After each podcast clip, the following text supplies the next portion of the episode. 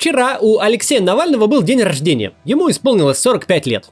Я его поздравляю с этим. К сожалению, сейчас в тюрьме по сфабрикованному делу, поэтому поздравление заочное. Какие бы дискуссии и разногласия не возникали у нас с Алексеем в прошлом, сейчас все это не имеет значения.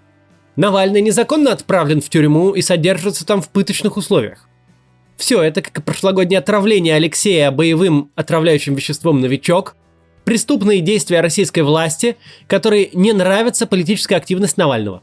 Вместо того, чтобы просто соблюдать закон и предоставить гражданам право самим решать, кто должен занимать выбранные должности в стране, Путин и его администрация пошли по пути эскалации ситуации. Сначала они пытались напугать Навального, взяв в заложники его брата, запретили ему участвовать в выборах, сфальсифицировав несколько уголовных дел – Затем они попытались связать его по рукам и ногам безумным количеством административных штрафов и арестов. А когда все это не сработало, власти перешли уже к физическому устранению своего противника. Сначала отравили, а после того, как он выжил после этого отравления, да еще и смог расследовать э, покушение на собственную жизнь, да еще очень убедительно, то отправили его за решетку. Наверное, в ситуации обычной политической дискуссии мы с Навальным много спорили бы и вряд ли оказались бы в одной партии. Но в ситуации такого давления никакой речи быть не может про разногласия. Сегодня я хочу поговорить про Алексея Навального. Среди вас, моих зрителей, много людей, которые Навального знают в основном по Ютубу. Как автор разоблачающих власти видео, ведущего передач о политике и экономике, организатора антикоррупционных расследований – для этих людей Навальный – это такая константа, вечный антипод Путина. Первая ассоциация со словами «оппозиционер» и «борьба с коррупцией». И я думаю, вам будет интересно узнать, а тем, кто постарше, вспомнить, с чего начинал Навальный свой путь в политике, как достиг известности и что о нем говорили в разное время сторонники и противники.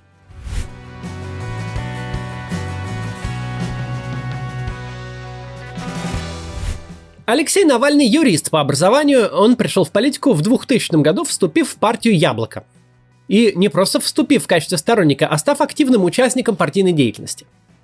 Первое время Алексей там работал по специальности, помогал как юрист с организацией наблюдения на выборах, а затем начал делать довольно быструю карьеру по партийной линии. Уже в 2003 году Навальный отвечал за думскую избирательную кампанию «Яблоко» в Москве, а в 2004 стал руководителем аппарата московского отделения партии и заместителем Сергея Митрохина, который в те годы возглавлял отделение «Яблоко» в Москве. Навальный создал и возглавил под эгидой партии Комитет защиты москвичей, который ставил своей целью борьбу с уплотнительной застройкой в городе. Ну а с 2006 года Навальный входил уже в Федеральный совет партии. Однако деятельность в «Яблоке» была для него далеко не единственным, чем он занимался в политике. Вместе с Марией Гайдар он создал движение «Демократическая альтернатива», сокращенно «ДА». Они реализовывали проекты вроде «Милиция с народом», в ходе которых проверяли соблюдение прав задержанных московских ОВД. Вообще, Алексей Навальный первой половины нулевых – это такой обычный оппозиционный политик. Он, например, баллотировался в списке «Яблоко» в Московскую городскую думу, и очень был близок к тому, чтобы пройти. Чуть-чуть совсем там не хватило, чуть-чуть он не стал депутатом Московской городской думы от Яблока в 2005 году. Навальный входил в э, общественный совет ЦАО и даже работал шеф-редактором политического ток-шоу на ТВЦ. Правда, очень недолго, передачу быстро закрыли. Все-таки на дворе стоял 2006 год, и уже путинский режим набирал силу, не до таких передач было. Кроме того, именно Навальный был модератором дебатов в клубе «Билингва», куда вломились националисты во главе с Максимом Марцинкевичем по прозвищу Тесак, устроив конфликт и сорвав мероприятие. Но Тесака после этого возбудили первое уголовное дело, а Навальный был одним из тех, кто подал заявление в милицию с просьбой расследовать случившееся на дебатах. Ну а самый известный самостоятельный политический проект Навального тех времен был тоже связан с национализмом. В 2007 году вместе с писателем Захаром Прилепиным они создали движение «Народ», которое участвовало в русских маршах, ставило целью защиту прав русских и выпускало вот такие вот ролики. Бить никого не надо. Все, что нам мешает, должно аккуратно, но твердо удаляться путем депортации. Только те, у кого в голове жидкий кальций, думают, что национализм – это насилие. Зуб без корня называется мертвым. Националист – это тот, кто не хочет, чтобы из слова «Россия» удалили русский корень. Мы имеем право быть русскими в России, и мы защитим это право. Именно участие в движении «Народ» стало формальным поводом для исключения Алексея из «Яблока». в том же 2007 году. Сам Навальный утверждает, что реальной причиной стало его требование отставки Явлинского. После ухода из «Яблока» Навальный занялся защитой прав миноритарных акционеров, в чем ему сильно помогал блог в ЖЖ. ЖЖ – живой журнал. В те времена, до того, как все переместились в Твиттер, Фейсбук, Телеграм и Ютуб, так вот тогда ЖЖ был самой популярной в России площадкой для общения, в том числе для обсуждения общественных и политических тем. И именно с дневника в ЖЖ началась известность Навального. Купив какое-то количество акций российских компаний и став тем самым совладельцем этих компаний, Навальный получил доступ к определенной части внутренней информации и заинтересовался серыми схемами по отмыванию денег. Одна из первых публикаций на эту тему, которая привлекла всеобщее внимание, вышла в конце 2008 года под заголовком «Как пилят в Газпроме», там рассказывалось о схеме, по которой «Газпром» через посредников покупал у поставщиков газ, наварив на махинациях полтора миллиарда рублей. С подачи Навального тогда даже было открыто уголовное дело по факту хищения средств. Но вскоре, как водится, его закрыли. Следующий заметный пост вышел год спустя, в 2009 на аналогичную тему с аналогичным названием «Как пилят в ВТБ». Там речь шла о покупке и сдаче в лизинг буровых установок по той же схеме через посредников и, естественно, тоже с профитом для инициаторов этой комбинации. По мотивам этого поста Навальный выпустил YouTube-видео, и это в 2009 году, задолго до того, как это стало модно. Коррупция и распилы в государственных корпорациях – это, как вы понимаете, горячая для России тема, и неудивительно, что деятельность Навального по выявлению и разоблачению таких схем вызвала поддержку у людей и привлекла сторонников и помощников. На этой волне был создан проект «Роспил», который помогал выявлять злоупотребления в госзакупках. К тому времени уже появился официальный портал госзакупок, и все закупочные конкурсы должны были проводиться через него. Люди присылали ссылки на потенциально коррупционные конкурсы с этого портала, а эксперты из команды Навального проверяли их, выявляли нарушения и отправляли жалобы в контролирующие органы. Позже был создан похожий по механизму проект Росяма. Там люди присылали фотографии и координаты ям на дорогах, а система автоматически отсылала жалобы в ГИБДД. Как известно, с дорогами в России испокон веков такие же проблемы, как и с коррупцией. Эти проекты и расследования принесли Навальному известность. О нем стали писать СМИ, его стали приглашать на радио. В какой-то момент коммерсант проводил опрос о том, кому следует быть следующим мэром Москвы. Тогда э, ушел в отставку, отправили в отставку Юрия Лужкова, и еще не было понятной кандидатуры. И Навального включили в список, он там победил с большим отрывом. Помню, что я тогда о нем узнал, когда Артемий Лебедев написал в своем э, блоге, который тогда был нормальным, пост о том, что проходит вот такое вот голосование. Я тогда занимался другими делами и был заметным участником покерного российского сообщества. Недавно до этого выиграл чемпионат России по спортивному покеру. И вот мы э, вместе с теми, кто меня тогда читал, скинулись, по-моему, 10 тысяч долларов собрали на проект Роспил и Росяма. Тогда же мы с Навальным и познакомились. Но тогда о нем стали писать СМИ, приглашать на радио, в общем, он стал таким, ну, известным и популярным. Как раз в одном из радиоэфиров он обозвал Единую Россию партией жуликов и воров. И этот мем очень прям накрепко к ней прикрепился и стал народным названием партии власти – в 2011 году Навальный попадает на обложку журнала Esquire и становится человеком года. JQ в номинации «Главный редактор», а в 2012 году Time включает его в сотню самых влиятельных людей мира. Примерно в то же время, в конце 2000-х, Навальный некоторое время был советником губернатора Кировской области Никиты Белых, который, кстати, сейчас тоже сидит в тюрьме – они познакомились за несколько лет до этого, когда Навальный активно работал в «Яблоке», а Белых был одним из главных функционеров другой либеральной партии Союза правых сил. Ну и вот Белых, став губернатором, пригласил Навального стать советником. Советником он был на общественных началах, то есть зарплаты не получал и особых полномочий не имел. Это могло бы так и остаться мелким эпизодом биографии Навального, но впоследствии этот факт сыграл довольно существенную роль в деле Киров леса. К этому мы еще вернемся. Конец 2011 года ознаменовался в России началом волны протестных движений. Началось все из-за фальсификации на выборах в Государственную Думу, но протесты продолжились и во время президентских выборов, когда Путин, вопреки духу Конституции, избрался на свой третий срок и сменил Медведева. Из-за последовавших за этим преследований оппозиции – Навальный поначалу был всего лишь одним из лидеров этих протестов, вовсе даже не ведущим. В Москве, Петербурге и других крупных городах на улице тогда выходили тысячи, десятки тысяч человек. Их главным лозунгом было «за честные выборы».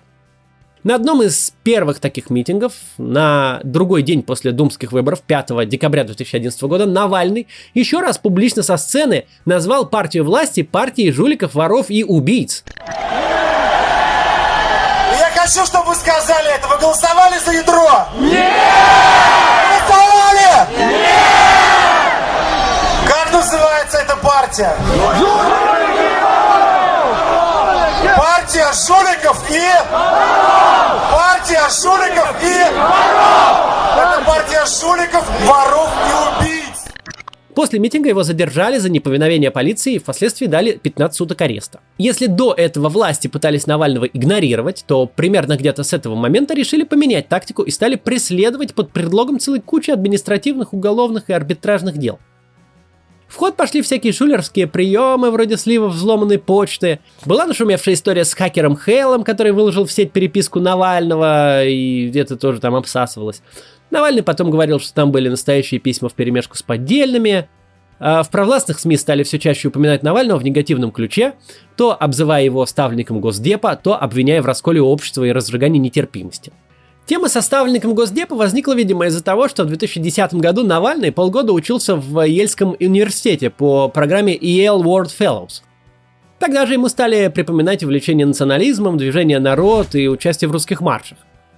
Но это все пока еще были мелкие укусы. Всерьез за Навального взялись в мае 2011 года.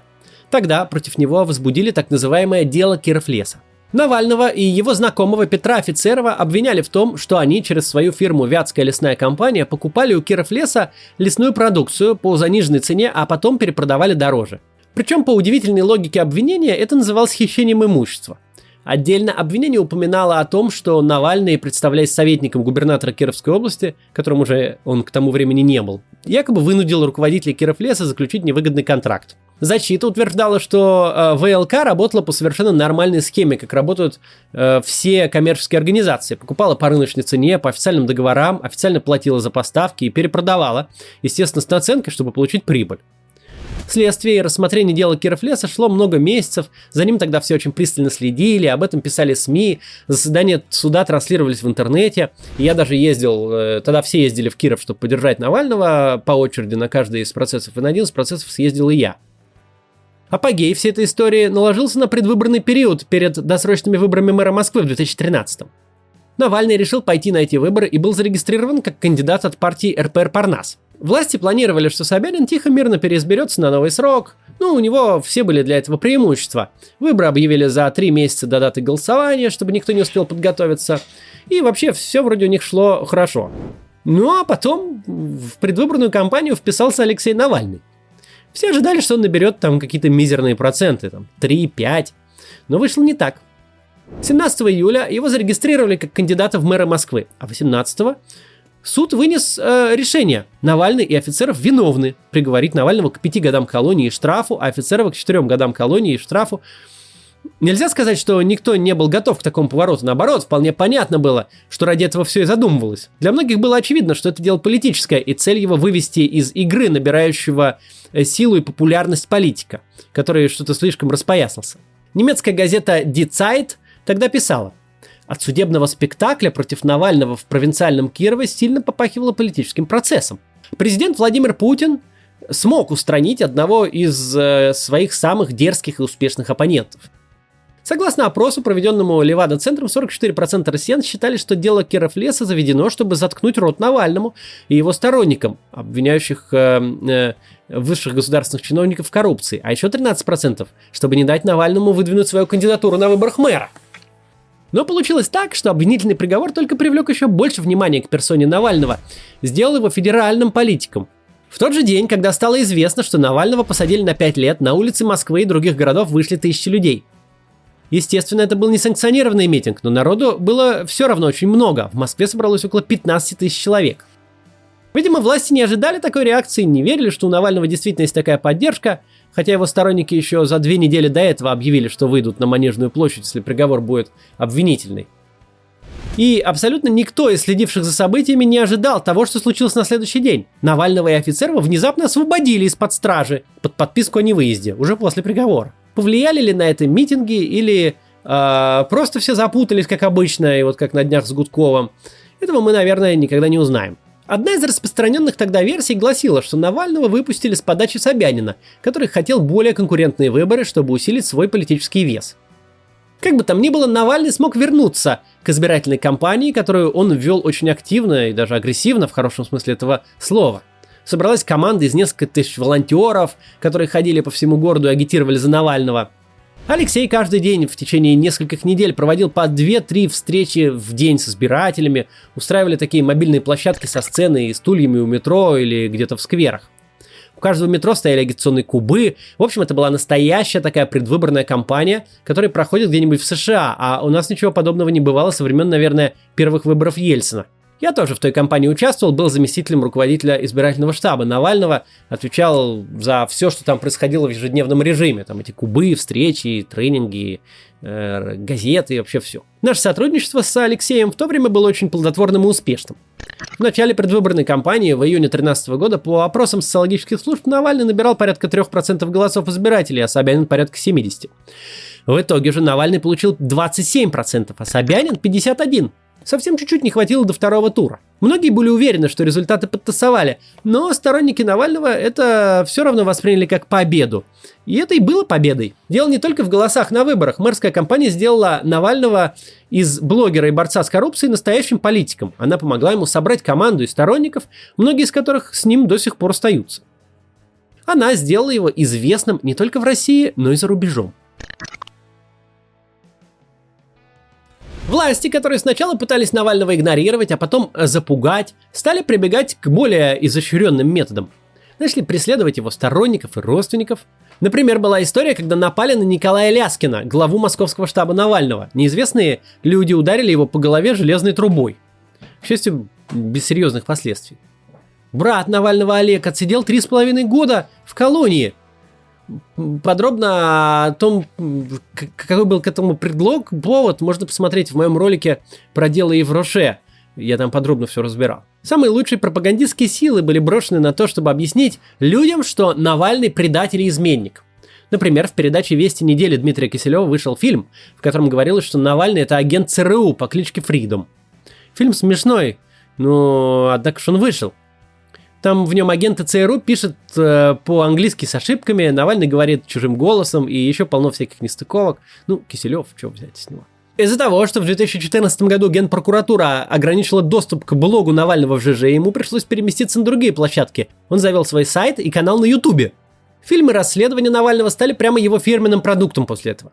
В 2015 году вышел фильм «Чайка» о финансовых махинациях генпрокурора Юрия Чайки – Потом были нашумевшие видео о самолете и корги Игоря Шувалова, о яхтах, олигархах и Насте Рыбке, э, фильм расследования о тайной империи Дмитрия Медведева под названием «Он вам не Димон».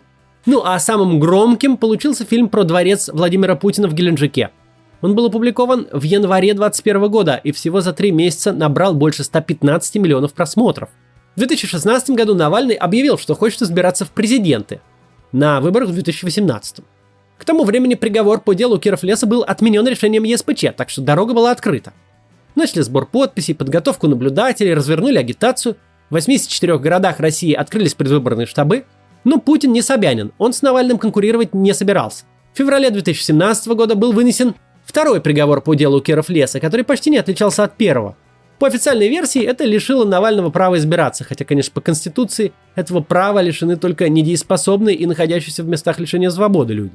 Кроме того, власти подстраховались и осудили Навального еще и по делу Еврошия, которое тоже абсолютно высосано из пальца. Алексея и его брата Олега судили за обычную предпринимательскую деятельность.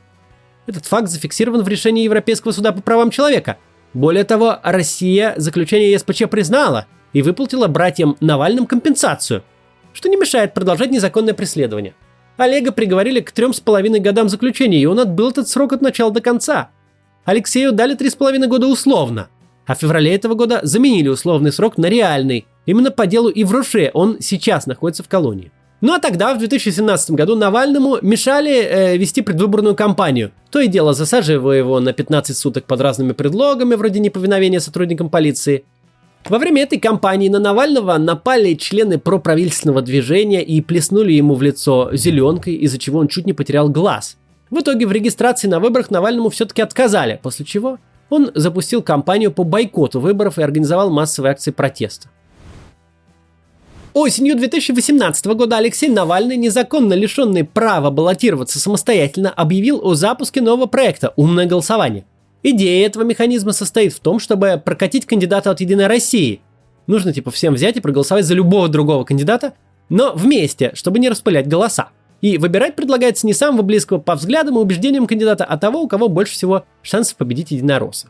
Мне этот подход не очень близок. Я считаю, что в первую очередь нужно выбирать кандидата близкого по взглядам и убеждениям, и всем вместе голосовать за него. Тогда он выиграет и будет наш представитель. Но, так как таких случаев практически никогда нет, подобных кандидатов до выборов никогда не допускают, то в целом мне эта механика кажется хорошей, потому что когда нашего кандидата нет, очень хорошо всем вместе собраться и проголосовать за кого-нибудь другого, лишь бы не избрался единорос и посмотреть потом, как они там вертятся. Так что в целом в этой ситуации, как сейчас, умное голосование кажется мне хорошей затеей, но об этом у меня тоже был отдельный видос. Навальный, в общем-то, тоже позиционировал умное голосование как способ борьбы с властью в ситуации, когда наших кандидатов до выборов не допускают. Типа вместо распыления голосов они все консолидируются в другом, пусть тоже плохом, но не том кандидате, который планировался администрацией. И вот мы прокатываем единороса, а сажаем на место в Думе кого-нибудь другого. Да пусть даже и такого же, как и он, там, коммуниста или ЛДПРовца или справаруса. Благодаря усилиям Алексея и его команды эта история отлично сработала на выборах в Московскую городскую думу в 2019 году. Тогда москвичи так сильно захотели прокатить единороссов, что выбирали в городской парламент даже людей, которые не потратили на кампанию ни одной копейки, причем выкинули очень уважаемых и статусных членов Единой России. Вообще, из-за выборов в Мосгордуму тогда разразился полномасштабный политический кризис. Власти вместо того, чтобы спокойно допустить до голосования всех, кто соберет подписи, решили отказать в регистрации абсолютно всем соратникам Навального. Сам Алексей получил тогда очередной административный арест. За все годы он провел в спецприемниках 232 дня и еще 8 месяцев под домашним арестом во время следствия по делу Евроше. В итоге вместо тихих и спокойных выборов, как было в предшествующие годы, власти получили массовые митинги и акции протеста – Многие москвичи благодаря этому узнали, что есть вообще такая Московская городская дума, и что в нее проходят выборы, пошли голосовать. В итоге в городском парламенте появилась э, и большая довольно оппозиционная фракция от Яблока, которой там давно очень не было. Кроме того, туда прошли многие депутаты от КПРФ «Справедливой России», которые сейчас тоже, многие из них, портят кровь единороссам.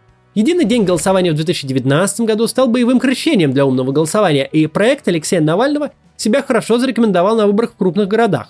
Следующая битва была запланирована на осень 2020-го, но вы все знаете, что случилось незадолго до этого. 20 августа, возвращаясь на самолете из Томска в Москву, Навальный потерял сознание и впал в кому. Самолет совершил экстренную посадку в Омске, Алексея срочно госпитализировали. Через несколько дней родственники сумели добиться разрешения вывести его в берлинскую клинику Шарите, где он продолжил лечение. В общей сложности Навальный 32 дня находился в коме, из которых 24 дня в реанимации.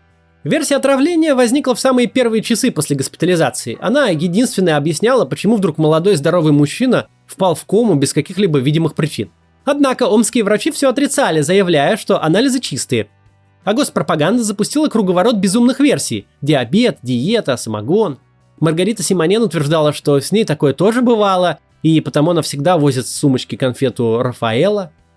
Ну а лучший диагноз, что смогли выдавить из себя российские врачи, нарушение обмена веществ, что, конечно же, никаким диагнозом не является. Зато после эвакуации Алексея в Германию факт отравления новичком подтвердили сразу несколько независимых друг от друга лабораторий. А в конце декабря подробный отчет был опубликован в самом авторитетном медицинском журнале мира «Ланцет». Российские власти, конечно, продолжили и до сих пор продолжают отрицать, что Навальный был отравлен. Но все документы и факты это подтверждают. Более того, 14 декабря 2020 года вышло совместное расследование Billingcat, CNN и журнала «Шпигель». В этом расследовании были названы имена сотрудников ФСБ, организовавших отравление Навального, и восстановлена буквально по часам вся картина подготовки и осуществления этого преступления. Ну а спустя несколько дней Алексей опубликовал свой разговор с одним из отравителей, который, думая, что говорит не с Навальным, а с помощником секретаря Совета Безопасности, полностью подтвердил выводы расследования. Навальный продолжал курс реабилитации в Германии до начала 2021 года. 17 января он вернулся в Россию, был арестован в аэропорту Шереметьево и с тех пор находится за решеткой. Началась и до сих пор продолжается новая, самая жестокая глава его преследования. Преследование, которое мало того, что незаконно, но еще и очень несправедливо. Алексей Навальный – один из немногих в России настоящих публичных политиков. Все то, что он делает, он делает открыто и прозрачно – У него много сторонников. Он сумел, несмотря на противодействие власти, построить большую сеть своих штабов по всей России, которые сейчас разгромили, надуманно обвинив в экстремистской деятельности. Он поднял тему борьбы с коррупцией и продолжает, несмотря ни на что, заниматься этим. За что вообще-то ему неплохо бы вручить государственную награду, орден за заслуги перед Отечеством, а не преследовать его. Начиная с тех протестов в 2011 году, в которых Алексей был одним из лидеров, у многих людей в России проснулся интерес к политике, кто-то стал ходить на выборы, а кто-то и сам пробовать в ней участвовать. Навальный не собирается захватывать власть или устраивать революцию. Поэтому выдвинутые против него обвинения в экстремизме выглядят просто нелепо. Он всего лишь хочет в полном соответствии с Российской Конституцией участвовать в легальной политической деятельности, зарегистрировать свою партию, идти вместе с ней на выборы, претендовать на создание фракции в Государственной Думе и на президентский пост. И граждане России должны выбрать, кто станет президентом, он имеет на это полное право, как и любой другой гражданин нашей страны, и совершенно необъяснимо, почему вдруг его этого права лишают просто потому, что его планы не нравятся Кремлю. Хотя на самом деле не Путин и не его администрация должны решать, кто больше достоин занимать выборные должности. Это должны решать граждане России. Почти наверняка Навальный сейчас выиграет любые выборы, в которых будет участвовать. Это понимают и в Кремле. И именно поэтому Алексей сейчас находится не дома, а в колонии и встречает там свой день рождения. Еще раз его поздравляю.